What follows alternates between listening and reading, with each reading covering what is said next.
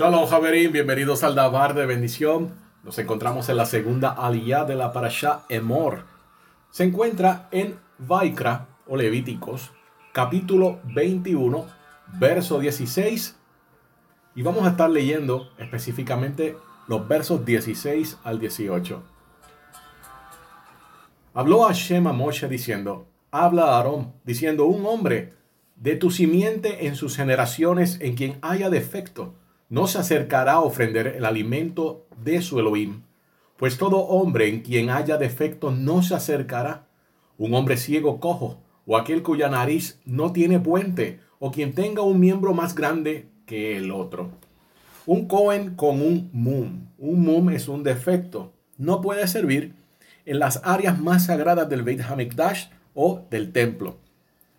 Hemos hablado en el pasado que el templo consistía en diferentes zonas donde los niveles de santidad iban aumentando.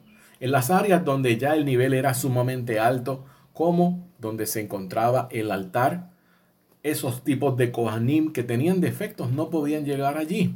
Recuerden que esos lugares ya comenzaban a tener un tipo de nivel de santidad similar al que había en el Gan Eden, el jardín del Edén, para aquellos tiempos con Adam Rishon.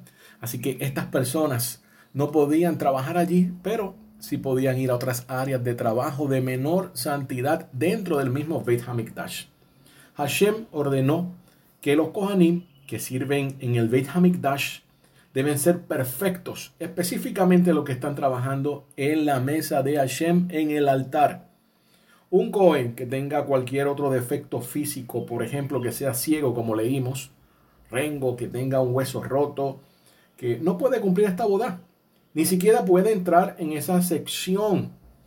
Estamos hablando de la perfección.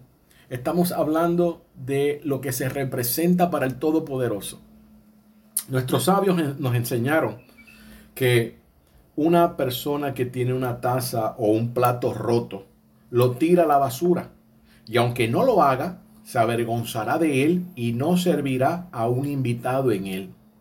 A Hashem, en cambio, le gustan estos tipos de platos rotos. Le gusta aquellos que tienen el corazón destrozados. Sus corazones destrozados los hacen sentir especiales cerca de Hashem y le hacen servir mejor. Y si a Hashem le gusta los que están acongojados, los que son humildes, ¿por qué entonces está ordenando de que un Cohen con un mum no debe servir en la área de la mesa o del altar? Bueno, básicamente ya hemos explicado esta parte, pero hay otra respuesta. Y la respuesta es que el Beit Hamikdash también es un lugar totalmente diferente. Si las multitudes de Israel que siempre iban a visitar ese lugar veían sirvientes de Hashem con una pierna más larga que la otra, o jorobados, podrían pensar que el Beit Hamikdash era un lugar extraño. Y permitir que sirvieran Kohanim con este tipo de defecto, con el Mum, no sería un honor para el Beit Hamikdash. A fin de que todos, solo son Kohanim perfectos, cumplen esta boda con, ofrendas, con los korbanot que se presentan delante del Eterno. Bueno, sin embargo, hasta los Kohanim con Mum también podían comer de la teruma. La teruma es la porción del cereal que recibe el Cohen y sus porciones de korbanot, de sacrificios, así como de las demás regalos que reciben los Kohanim. Los Kohanim también se mantenían ocupados. Ahora estamos hablando con los que tenían mum, los que tenían un defecto, los que tenían eh, una emisión durante la noche. Es bien interesante porque ellos tenían una vía de escape donde esto hacía que ellos no tocaran las partes sagradas había una especie de túnel que los sacaba fuera totalmente hacia una inmersión. Quedaban descalificados por ese día, ¿verdad? Hasta poder volver a realizar todas estas tareas sagradas. Pero a estos Kohanim también se les asignaba el trabajo en la cámara de madera.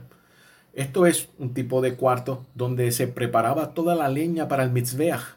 Y esta leña tenía que ser escogida, tenía que ser inspeccionada, que no tuviera ningún tipo de hongos, que no tuviera gusanos, que fuera una madera digna para ponerla en la mesa del Todopoderoso. Así que tenían tareas, porque estamos hablando de que estos fuegos no se detenían, no se apagaban. Tenía que ver bastante madera, así que había bastante labor que realizar de inspección.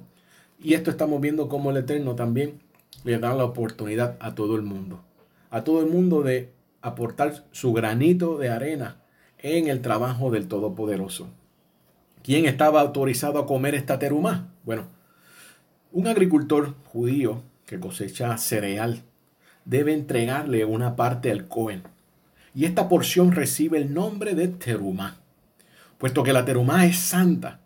Y existen leyes especiales respecto a quién puede comerla. Y estamos hablando, obviamente, en el tiempo del Beit HaMikdash, del templo. Todo Cohen, todo sacerdote, su familia puede comer de la teruma si son tajor, si son puros. Sin embargo, si son tamé, impuros, deben aguardar hasta ser puros nuevamente.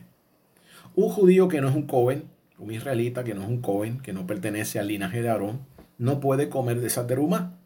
Y si un no Cohen come teruma a sabienda, Hashem lo castiga con la muerte. Tan santa es la teruma. En el capítulo 22, en el verso 14, está escrito, si un hombre come de una santidad inadvertidamente, le aumentará su quinto y le dará al Cohen el valor de esta santidad. No profanará la santidad de los hijos de Israel. Son aparte, son para los hijos de los sacerdotes, los hijos de Aarón específicamente. Así que hasta estas porciones también tienen un nivel de santidad. Hasta el acto mismo de ingerirlas, de comerlas, también tiene que ver con toda esta santidad. Así que no se puede tomar livianamente. Este ha sido el resumen de esta segunda de la Parashá Emor, esperando que todos y cada uno de ustedes continúen estando bien. Shalom, Javerín.